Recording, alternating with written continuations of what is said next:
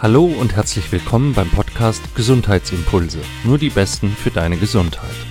Wir möchten dir mit unserem Podcast die besten Coaches, Mediziner, Therapeuten und Experten zu allen möglichen Themen rund um die Gesundheit vorstellen, damit du von ihren besten Tipps, Tricks und Impulsen inspiriert wirst. Für deine Fitness, dein Wohlbefinden und deine Gesundheit. Mein Name ist Martin Oechler, schön, dass du dabei bist. Hallo und herzlich willkommen beim Gesundheitsimpulse Podcast. Heute begrüße ich einen Kollegen von mir. Er ist auch Arzt, er ist Coach, Speaker, Blogger, Podcaster und ich begrüße ihn ganz herzlich. Ich freue mich, dass du da bist. Herzlich willkommen, Dr. Stefan Polten. Hallo Stefan. Hallo Martin. Danke, dass ich da sein darf. Freue mich sehr. Ja, es ist immer schön, nette und interessante Gäste zu haben. Stefan, ich habe ja gesagt, du bist äh, selber Blogger und Podcaster, hast einen erfolgreichen Podcast, der heißt Gesundheit to go. Aber ich gehe mal davon aus, dass auch nicht alle unsere Zuhörer dich kennen und schon mal den Podcast gehört haben. Deswegen vorweg die Bitte, wie immer, an meine Gäste. Stell dich mal kurz selbst vor, wer du bist und was du machst. Ja, ich äh, liebe es, mit Menschen zusammenzuarbeiten und äh, ihre Persönlichkeit zu entwickeln und ihnen dabei zu helfen. Also sprich, für mich ist es so, ich äh, habe ja, eine, wie du gesagt hast, eine Coaching-Praxis, die heißt Superhelden-Coaching, weil ich halt der festen Meinung bin, dass jeder in sich einen Superhelden hat, beziehungsweise Superheld ist. Und meine große Leidenschaft ist es dann halt in, vor allen Dingen im Coaching, genau das den Menschen A nahezubringen, zu zeigen, beziehungsweise wenn irgendwelche Blockaden im Weg stehen, diese Blockaden dann zusammen mit den Menschen zu lösen. Das ist so die eine Seite. Und auf der anderen Seite bin ich äh, Anästhesist und Notarzt in einem Krankenhaus hier in Hamburg, wo ich ansässig bin und äh, mache das auch sehr gerne. Das sind so meine, die zwei Seiten ganz kurz. Und dann liebe ich es halt so wie du, Podcasts zu machen, wobei mein Podcast inzwischen seit einiger Zeit mit einer lieben Kollegin zusammen ist, äh, wo wir uns ja, abwechseln, ist falsch gesagt, sondern immer, wenn jemand äh, nette Menschen kennt, mit denen er irgendwie zum Thema Gesundheit oder auch angrenzende Dinge besprechen kann, dann halt Folgen aufnimmt und Episoden aufnimmt. Das mache ich sehr gern. Bloggen ist im Moment eher wenig. Das habe ich früher relativ viel gemacht. Ähm, fehlt mir im Moment so ein bisschen die Zeit. Ja, das ist so, glaube ich, ja. ganz kurz zu mir. Okay, aber wenn du so sagst, Persönlichkeitsentwicklung und Notarzt, das sind ja nun zwei Felder, die vordergründig erstmal nichts miteinander zu tun haben. Mhm. Ähm, das heißt, du hast äh, Medizin studiert, bist Arzt geworden und, und hast dann vermutlich eine Facharztausbildung zum Anästhesiologen gemacht. Wie kamst du denn auf die Idee, dich plötzlich mit ganz anderen Themen, nämlich Persönlichkeitsentwicklung, zu befassen? Ja, das ging bei mir eigentlich schon los im ersten Semester. Da habe ich nämlich jemanden kennengelernt im Studium, der sich sehr mit der Homöopathie schon beschäftigt hatte. Und der hatte mir damals gesagt, also bis dahin hatte ich so mit irgendwelchen komplementären Alternativ, wie auch immer wir das nennen wollen, medizinischen Sachen gar nichts zu tun. Bis dahin war das immer so auch so in meiner Familie. Äh, meine Großeltern weiß ich noch genau, die sind immer zum Heilpraktiker gegangen und alle haben im Prinzip drüber gelacht, obwohl es denen sehr gut getan hat. Also im Nachhinein habe ich das gar nicht so verstanden. Und dann kam ich halt dazu und bin dann einfach mal mitgegangen. Ich habe in Göttingen studiert, da gab es einen Arbeitskreis damals, ich denke mal, da wird es auch heute noch geben, Homöopathie, und fand das halt sehr interessant, dieses Weltbild und die Herangehensweise der Homöopathie, die ja so eine ganz andere ist als in der Schulmedizin. Und habe das dann weiter verfolgt, habe da auch dann irgendwann diese ganzen Kurse gemacht, die man ärztlicherseits machen kann ähm, und mich da viel weitergebildet und habe dann irgendwann über die Kampfkunst, die ich viele Jahre gemacht habe, bin ich noch auf eine manuelle Therapie gekommen und auf eine Bewegungslehre, habe mich da ausbilden lassen und habe dann irgendwann mal eine Privatarztpraxis aufgemacht. Das war 2009, als ich dann meinen Facharzt in der Tasche hatte für Anästhesiologie, wie du richtig mhm. gesagt hast. Und äh, habe dann da festgestellt, habe also ganz viel gar nicht homöopathisch groß gearbeitet, weil hier in Hamburg, äh, muss ich sagen, gibt's halt sehr viele alteingesessene und erfahrene Homöopathen. Und da kann ich das durchaus verstehen, wenn ich dann als Patient einen Homöopathen suche, dass ich zu einem gehe, der einfach das ganz viele Jahre schon gemacht hat und nicht zu mir, der ganz frisch am Start war. Und habe dann aber halt in dieser Privatarztpraxis ganz viel Schmerztherapie gemacht, weil das halt äh, diese manuelle Therapie zielte halt vor allen Dingen auf Schmerzpatienten und hatte da halt super gute Erfolge. Also es ist eine ganz tolle Geschichte gewesen. Mit einer, zwei Sitzungen waren Schmerzen, die manchmal 30, 40 Jahre bestanden haben und die von Hinz zur Kunst gelaufen sind, waren einfach weg oder extrem nach unten ähm, gebracht. Okay. Und fand das halt sehr interessant, habe das über viele Jahre gemacht und habe aber immer mehr gemerkt, dass mich noch mehr interessiert, was steht denn eigentlich dahinter? warum hat jemand irgendwelche Beschwerden, ein Mensch? Und habe mich dann einfach weiter befasst, habe viele andere Dinge gelernt, ähm, die es so gibt auf dem Markt an, das waren dann oftmals gar nicht so ähm, unbedingt medizinische Dinge, sondern es ging dann halt schon so ein bisschen rein ins Coaching. Okay. Also hat sich dein Interesse letztlich so aus Zufällen mit der Zeit auch ein Stück weit entwickelt. Ne? Genau. Es war nicht so von Anfang an das Ziel, ähm, Coach für, für mentale Probleme zu sein, sondern es hat sich dann mit der Zeit so ergeben. Genau. Ja, ich habe mich da einfach treiben lassen und äh, ja, ist super interessant, weil ich im Moment jetzt halt, und das liebe ich sehr, ich liebe es sehr, im Team zu arbeiten und mit anderen Menschen zusammenzuarbeiten. Und in der Praxis sind wir halt insgesamt zehn Menschen, die ganz verschiedene Sachen machen, von Osteopathie über Naturheilkunde, über Labormedizin, über äh, Yoga-Training oder Yoga, Fitnesstraining, Massage und, und, und. Und ich habe halt festgestellt, das ist eine super Synergie und für die Menschen, die zu uns kommen, halt auch einfach toll, weil sie einen Ort haben, wo sie wissen, okay, da wird super viel abgedeckt und ich kann halt ähm, ja in ganz verschiedene Richtungen gehen und ähm, es wird mir gut weitergeholfen. Das mhm. macht mir extrem Zehn Leute ist auch wirklich viel. Ne? Also da deckt genau. man ja schon wirklich ein Riesenspektrum ab.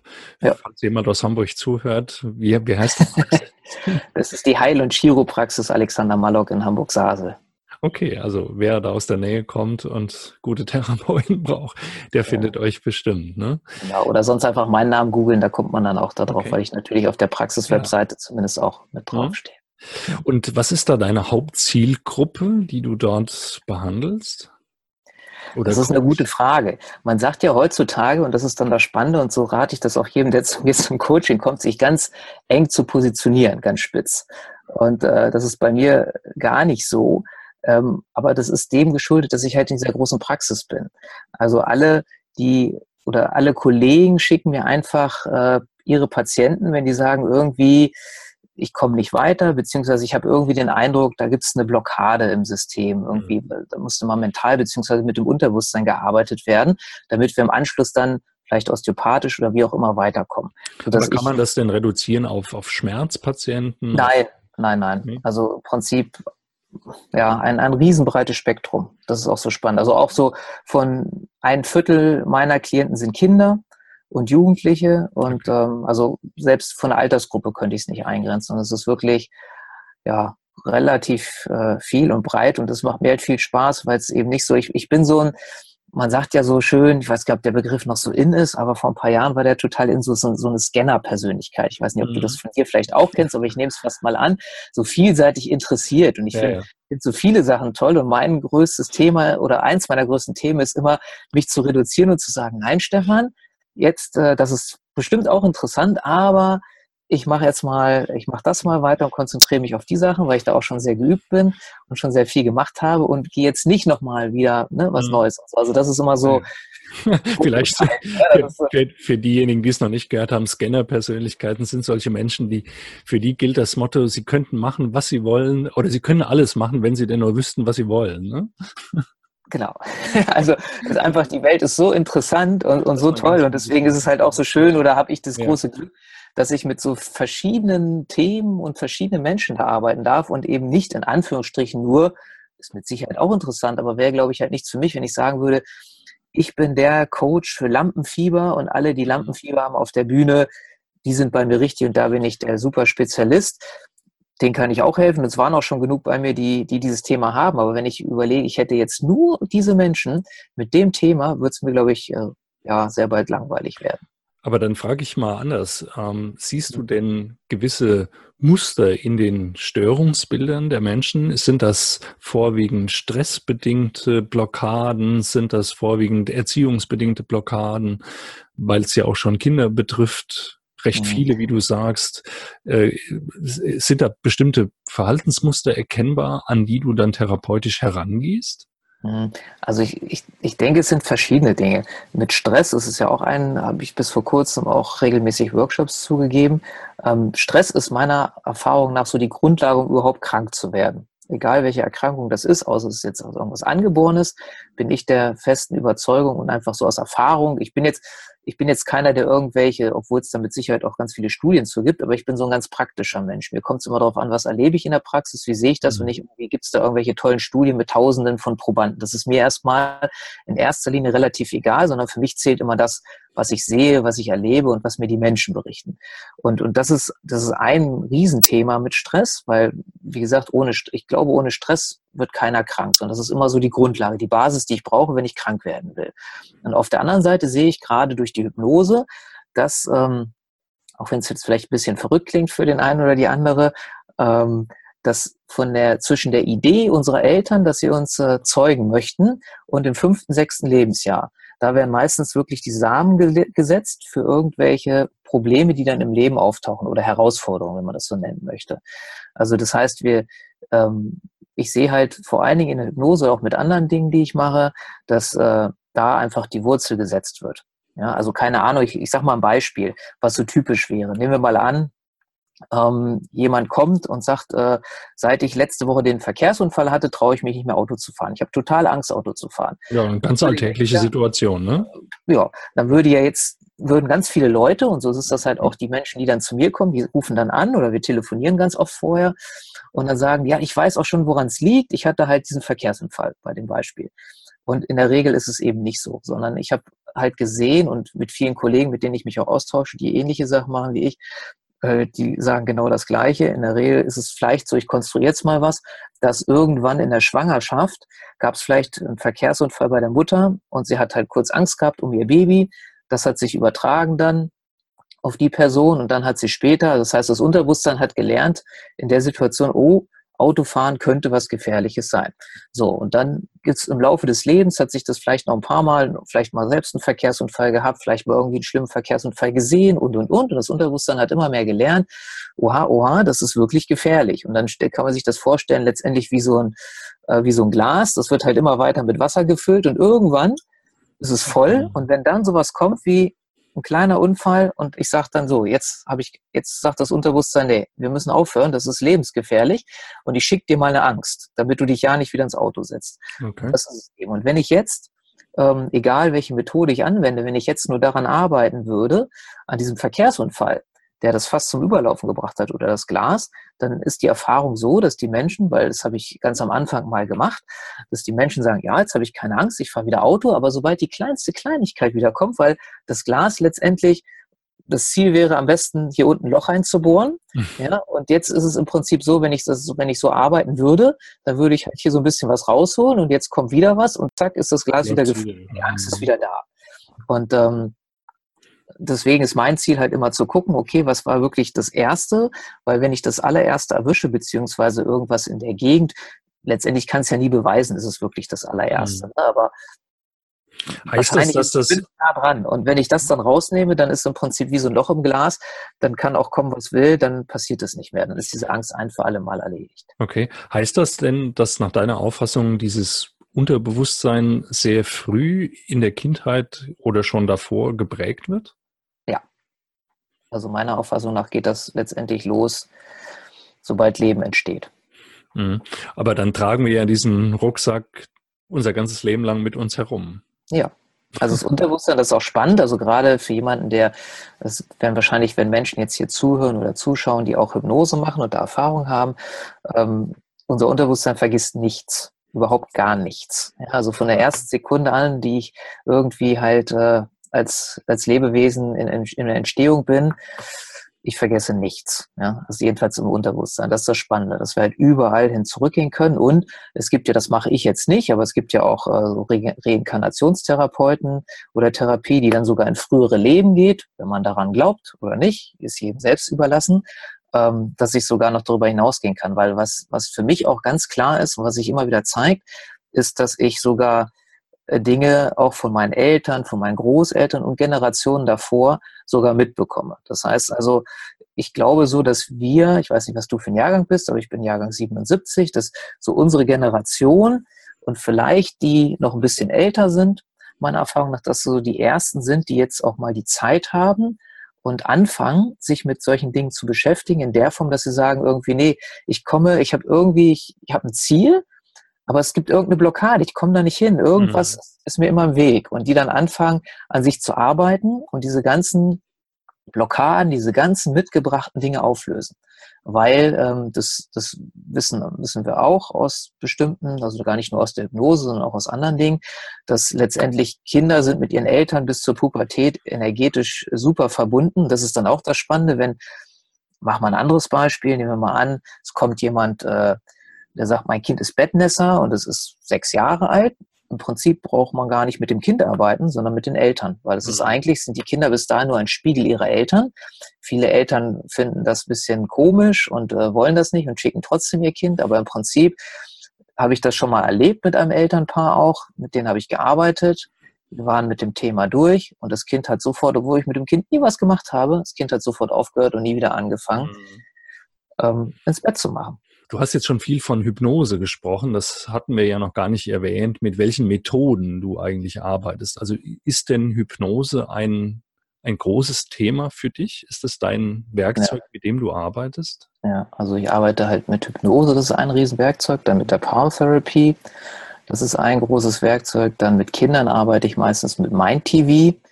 Ähm, das ist so eine Visualisierungsmethode, die extrem toll ist. Also ich kann immer nur jeder, der mich fragt und sagt, Mensch, ich möchte auch mit Kindern arbeiten, was soll ich machen, dem rate ich mal dazu, weil das einfach mhm. sensationell ist.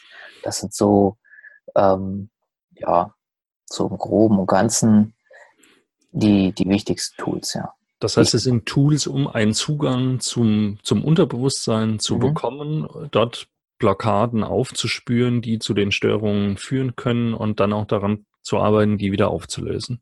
Genau. Mhm.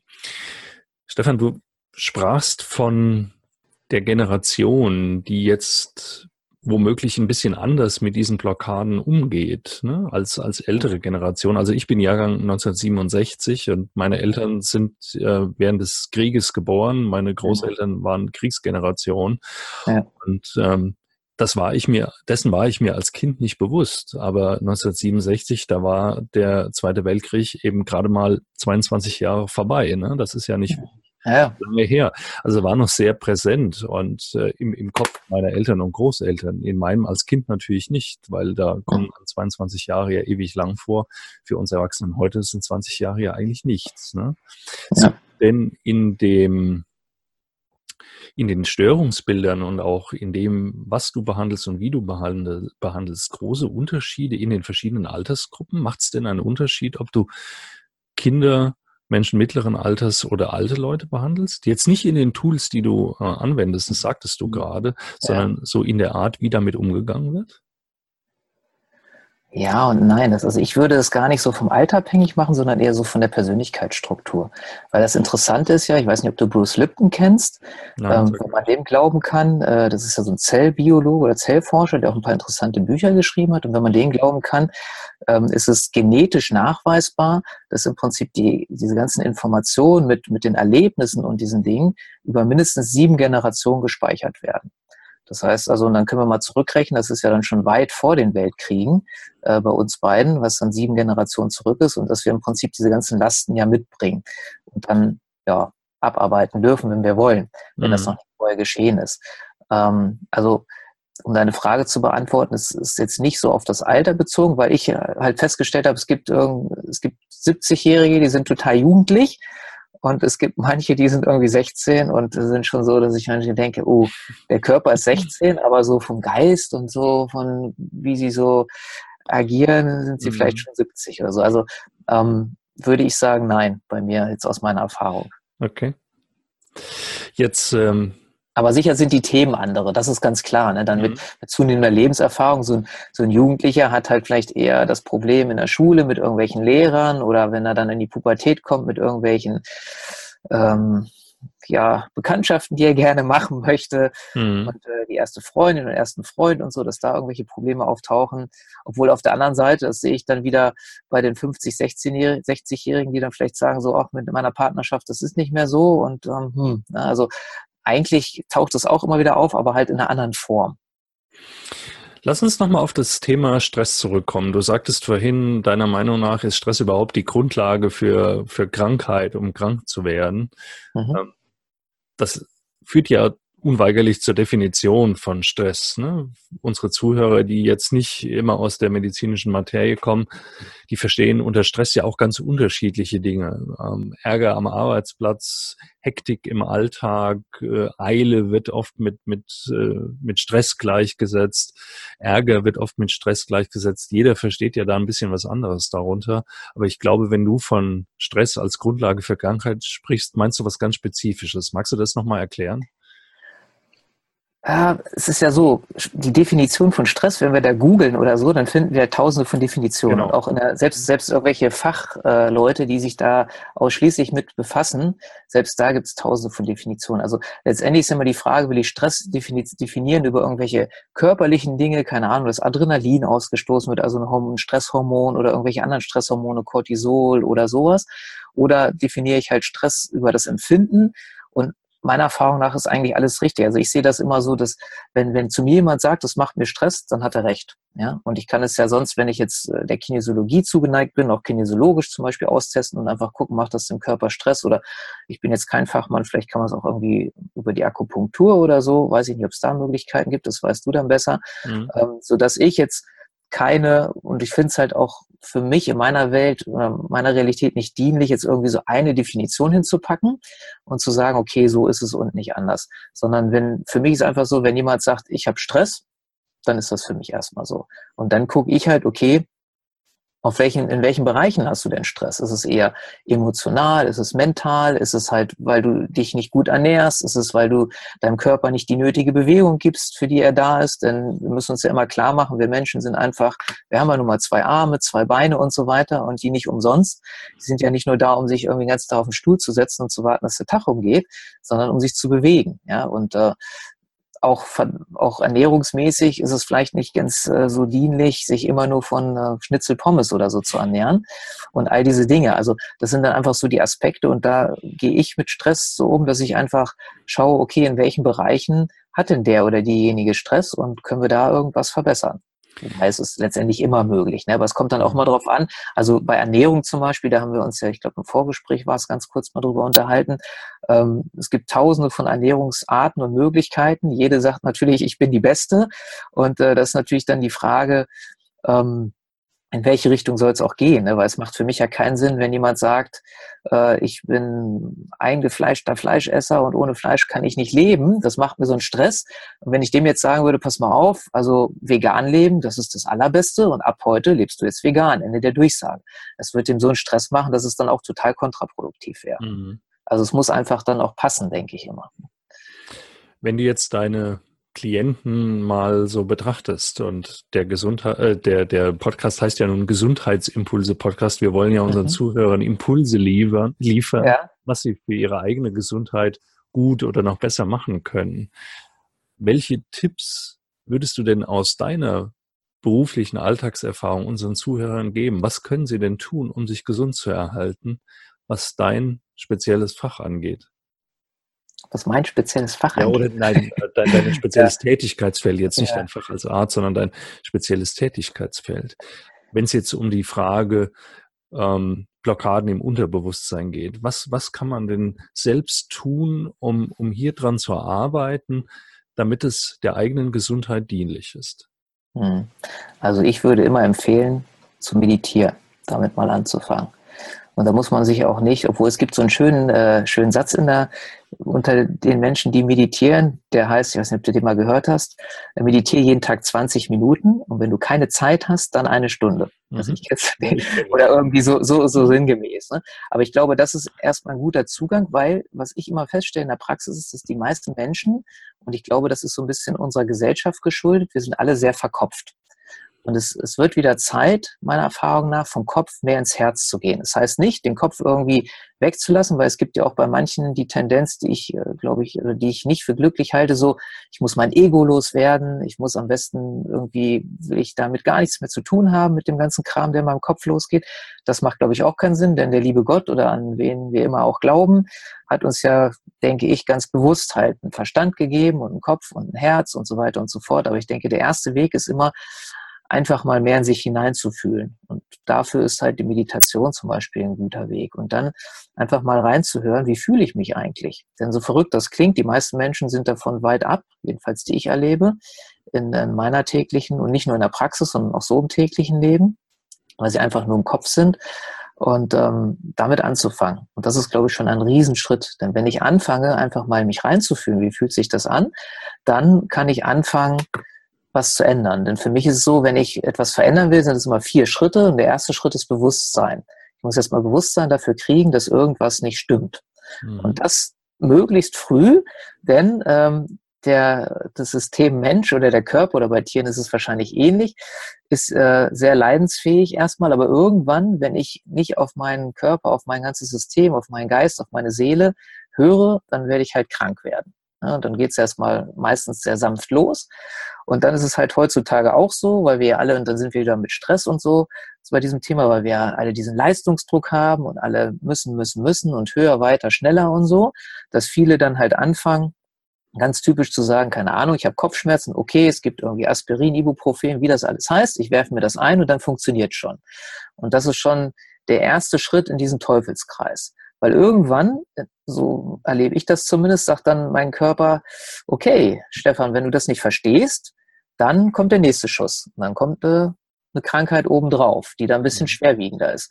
Und äh, dann erlebe ich halt viele Menschen, die halt wirklich schon viele Schritte abwärts gegangen sind in dieser Spirale, bis sie mal aufwachen und merken irgendwie, nee, das kann so nicht weitergehen, weil sie dann natürlich irgendwann vielleicht mal zu einem Arzt gehen und der verschreibt ihnen dann vielleicht irgendwelche Tabletten und so und ja, die, wenn wir ehrlich sind, und jetzt bin ich vielleicht dann äh, da ein bisschen der Böse, aber äh, die meiner Ansicht nach halt meistens nur unterdrückend wirken und ähm, das Ganze halt ja vielleicht aufhalten, aber halt nicht heilen. Und äh, mhm. mein Ziel ist es immer, und ich bin der festen Überzeugung, jeder Mensch kann sich heilen, jedenfalls bis zu einem bestimmten Punkt. Irgendwann ist der Zug dann vielleicht auch abgefahren. Aber ähm, daran sollten wir halt denken und an uns selber arbeiten und frühzeitig einfach in uns reinspüren und gucken, wie geht's mir eigentlich? Wie fühlt sich das an, was ich mache? Ist das gut für mich? Fühlt sich das nicht gut an? Und wenn ich halt merke, irgendwie, nee, das ist, ist nicht mein, ist mir zuwider, ähm, also wieder meiner Natur, so soll das, das wieder ähm, interpretiert werden, dann macht es vielleicht wirklich Sinn, oder ganz sicher nicht vielleicht, dann macht es ganz sicher Sinn, halt was zu ändern. Und wer frühzeitig anfängt, also wir würden vielleicht sagen, präventiv an sich arbeitet, der ähm, wird auch viel weniger oder vielleicht auch gar nicht krank. Also ich kenne tatsächlich äh, manche Menschen, die seit vielen, vielen Jahren überhaupt gar nicht mehr krank sind, keinen Schnupfen haben, kein gar nichts. Mhm.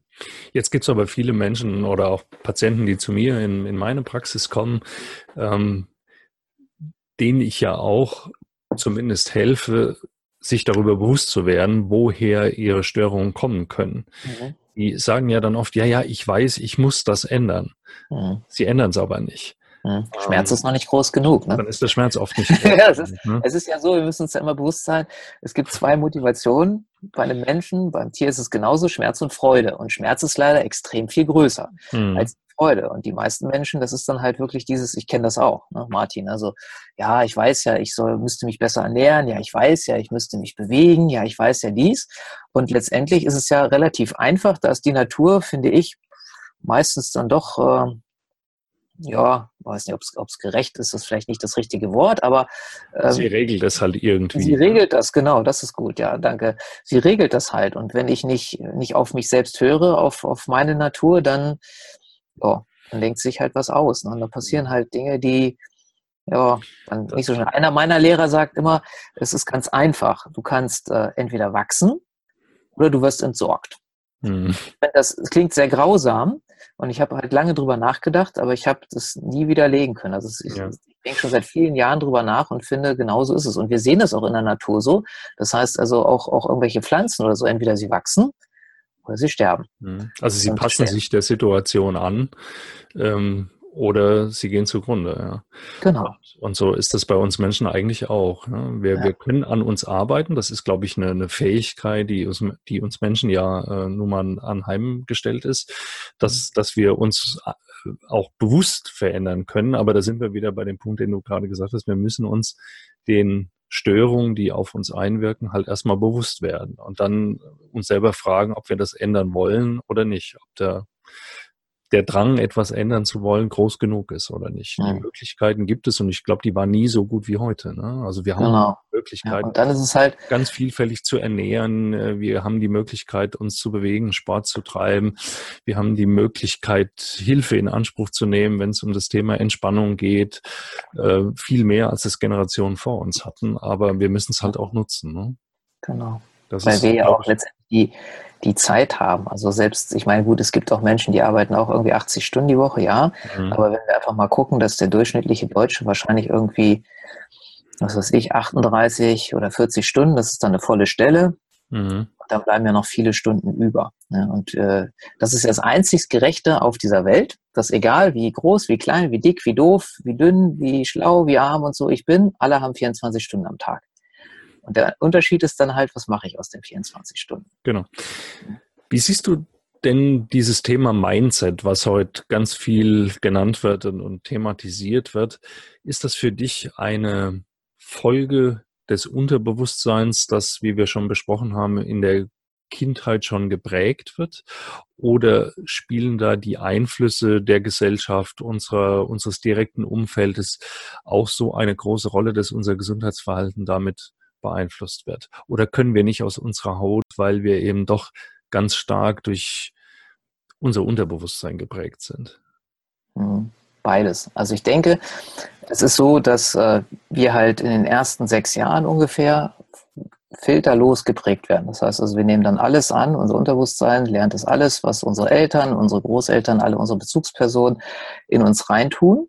Und äh, dann ist das so die Basis. Und jetzt starte ich ins Leben dann weiter. Und äh, klar, wenn ich jetzt ein Umfeld habe, was plötzlich, also nehmen wir mal an, ich habe zu Hause gelernt, ähm, bleiben wir bei dem Beispiel, oder ich zum Beispiel komme aus einem Haushalt, in dem es immer Wurst und Fleisch gab. Zum Frühstück, zum Mittag, zum Abendessen. Im Moment, also inzwischen bin ich Vegetarier und ich sage mal Hobby-Veganer. Also du siehst, hat sich so ein bisschen was getan im Laufe der Jahre. Ähm, aber so ging das mal los. Und ähm, wenn ich jetzt nicht ähm, mich damit sehr beschäftigt hätte für mich und es an mir auch ausprobiert hätte, was mir gut tut und auch in, in Kreise gekommen wäre, die das halt auch machen, hätte es, glaube ich, nicht geklappt. Das ist so, so wie irgendwie vielleicht auch jemand, der, der raucht und sagt, er will nicht Raucher werden, aber er lebt zu Hause, was weiß ich, die Partnerin raucht, keine Ahnung, die Kinder, ist vielleicht ein bisschen, aber nehmen wir an, die sind jetzt schon alt genug, die Kinder rauchen, alle rauchen zu Hause und er hat jetzt die Idee, ich werde nicht Raucher extrem, extrem schwer. Ne? Ja. Also er kann das schaffen, ja, aber es ist halt einfach schwierig. Und das Umfeld ist super, super wichtig. Und äh, dann auch letztendlich, da sind wir dann wieder beim Thema Schmerz und auch im Unterbewusstsein, was wurde da alles einprogrammiert. Und wenn im Unterbewusstsein einprogrammiert wurde, keine Ahnung, ich mache jetzt mal ein Beispiel, ähm, nur wenn du rauchst, bist du ein echter Mann, ja, so Marlboro Man mäßig, ja, mhm. dann äh, wird das Unterbewusstsein alles tun und es ist einfach viel mächtiger als das Bewusstsein. Ich meine, es gibt heutzutage seriöse Forschung drüber, die sagen, mindestens 95 Prozent des Lebens werden durchs Unterbewusstsein bestimmt. Viele sagen sogar, es geht jetzt gern 100 Prozent.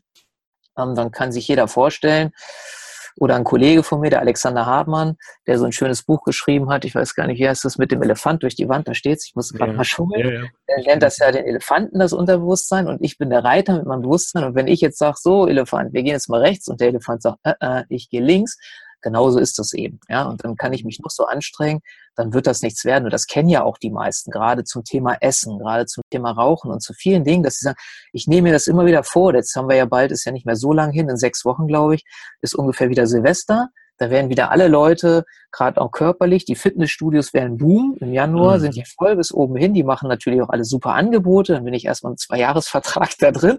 Und im Januar äh, kriegt man, kommt man wahrscheinlich gar nicht ans Gerät dran und kommt da gar nicht in irgendwelche äh, Trainingsstunden. Und ab Februar, März ist es dann wieder total leer. Wird's weil dann ist leer, ja. die Motivation plötzlich wieder wie weggeblasen, weil eben das nicht äh, richtig ja, das Unterbewusstsein hat irgendwelche Dinge, um das zu verhindern, beziehungsweise war, ist mein Ziel nicht richtig gesetzt worden und und und. Also gibt es halt einfach ganz viele Sachen. Mindset stimmt nicht. Mhm. Jetzt, also, äh, jetzt kann man natürlich an der Stelle sagen, wenn unser Unterbewusstsein uns so sehr prägt, dann haben wir ja vermeintlich gar keine Chance dagegen anzukämpfen. Aber das ist eben nicht. Ne, das wäre eine schöne Ausrede. Der Mensch, hat halt nicht nur ein Unterbewusstsein, sondern er hat auch ein Bewusstsein, er hat einen Kopf zum Denken.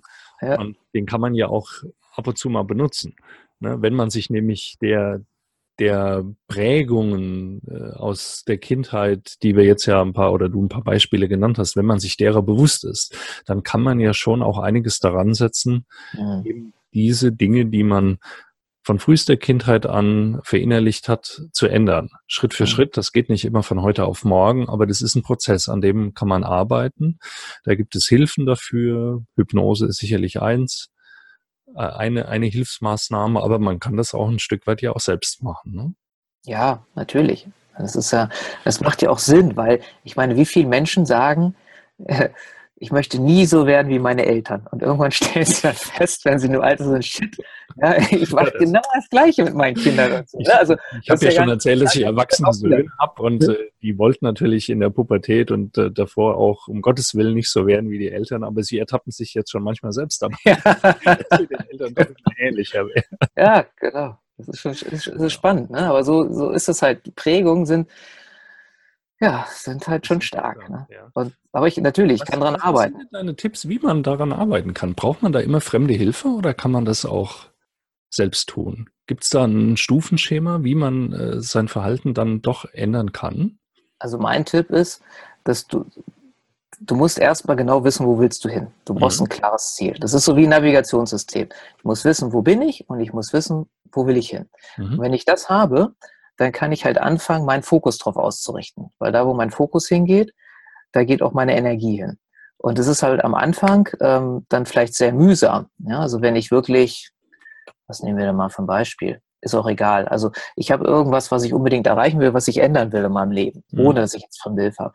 Wenn ich dann wirklich immer anfange, jeden, jeden Tag dran zu arbeiten, dass ich mir einfach klar mache, okay, wo will ich hin und was kann ich heute wieder dafür tun, um wieder ein kleines Stück näher zu kommen und auch nicht glaube daran oder nicht glauben muss oder nicht, nee, glauben nicht, ich nehme nicht erwarten kann, dass ich dann irgendwie nach einem Tag auch mein Ziel immer erreicht habe, weil das ist dann der nächste Punkt, weswegen es viele nicht schaffen, weil sie viel zu früh aufgeben. Ja, mhm. das sollte man so machen, wie das manche, ich weiß gar nicht, welcher Sportler das ist, komme jetzt nicht drauf, aber einer sagte so, aufgeben ist keine Option. Ja.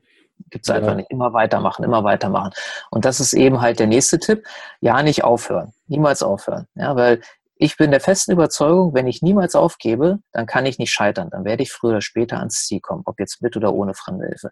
Und dann ist es halt wichtig, ähm, das Wichtigste, was ich den Menschen immer mitgebe, ist, wie funktioniert Denken in zwei Wörtern, also nicht biochemisch und Denken funktioniert in Frage, Antwort, Frage, Antwort. Nur, dass die meisten Menschen äh, das nicht, nicht merken, dass sie sich selbst Fragen stellen, sondern nur die Antworten wahrnehmen.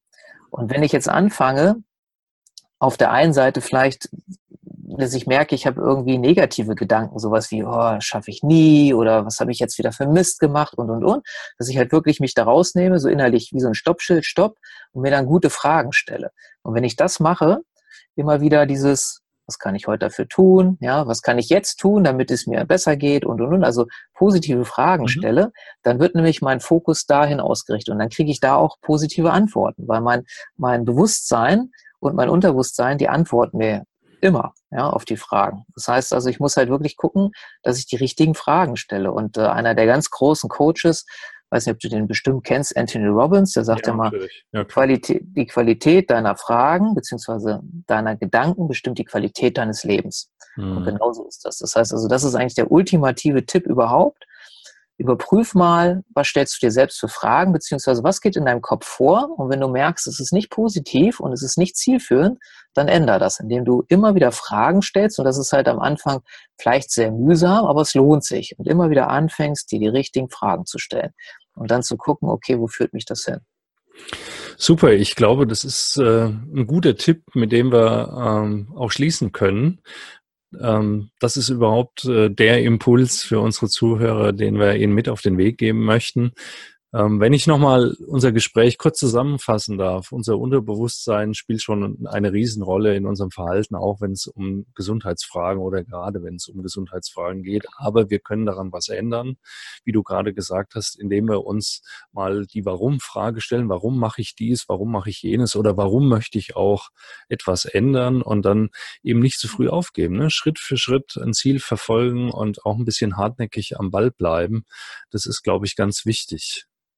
Ja, und vor allen Dingen dann halt, also neben den Warum-Fragen, das ist am Anfang vielleicht interessant, und dann lösen, wirklich Fragen zu stellen, die zielführend sind. Weil die, die wenn ich zu lange bei Warum-Fragen bin, dann habe ich die Gefahr, auch mal Beispiel, warum mache ich das?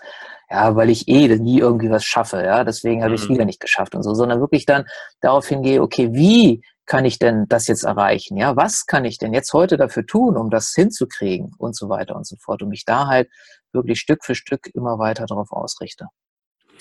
Sehr gut. Stefan, vielen, vielen Dank für das Gespräch. Ich hoffe, es war für unsere Zuhörer, für jeden etwas dabei. Ich danke dir und wünsche dir für deine Projekte alles Gute. Wer mehr von dir hören, sehen, lesen möchte, dich persönlich treffen möchte, wo kann man dich erreichen? Also einmal äh, auf dem Blog www.gesundheit-to-go.de, also Gesundheit to go. Dann gibt es unter dem auch einen Podcast, den findet man im Blog, also auch und dann auf iTunes und so weiter und so fort. Und äh, unter www.superhelden-coaching.de, da findet man alles rund um Coaching, Hypnose und so, was ich mache. Und wer den ganz kurzen Weg haben will, der kann in den Show Notes zu diesem Podcast diese Links finden und direkt anklicken. Stefan, nochmal vielen Dank und ich wünsche dir einen wunderschönen Abend. Ich danke dir auch. Dir auch einen schönen Abend. Das war das Interview mit Dr. Stefan Polten. Alle wichtigen Infos zu Stefans Podcast Gesundheit to go, die Links zu seinen Social Media Profilen und seiner Website Superhelden Coaching findest du hier in den Show Notes. Wie immer freuen wir uns, wenn du uns Feedback gibst. Schreib uns gerne in die Kommentare unter die entsprechenden Posts zu dieser Folge auf Instagram, auf Facebook oder auf YouTube und hilf doch bitte mit, den Podcast zu verbreiten. Vielleicht freuen sich deine Bekannten, Freunde, deine Familienmitglieder über die Themen vom Gesundheitsimpulse Podcast. Schicke die Links weiter, teile die Folgen, erzähle in deinem Bekanntenkreis davon, mach Werbung für uns. Und ganz wichtig, wenn du uns unterstützen möchtest, gib uns gerne eine 5-Sterne-Bewertung auf iTunes und schreib eine nette, kurze Rezension. Dafür benötigst du zwei Minuten, die uns echt weiterhelfen. Vielen Dank dafür. Wäre schön, wenn du nächste Woche wieder zuhörst. Bis dahin bleib gesund. Dein Martin Oechler vom Team Gesundheitsimpulse.com.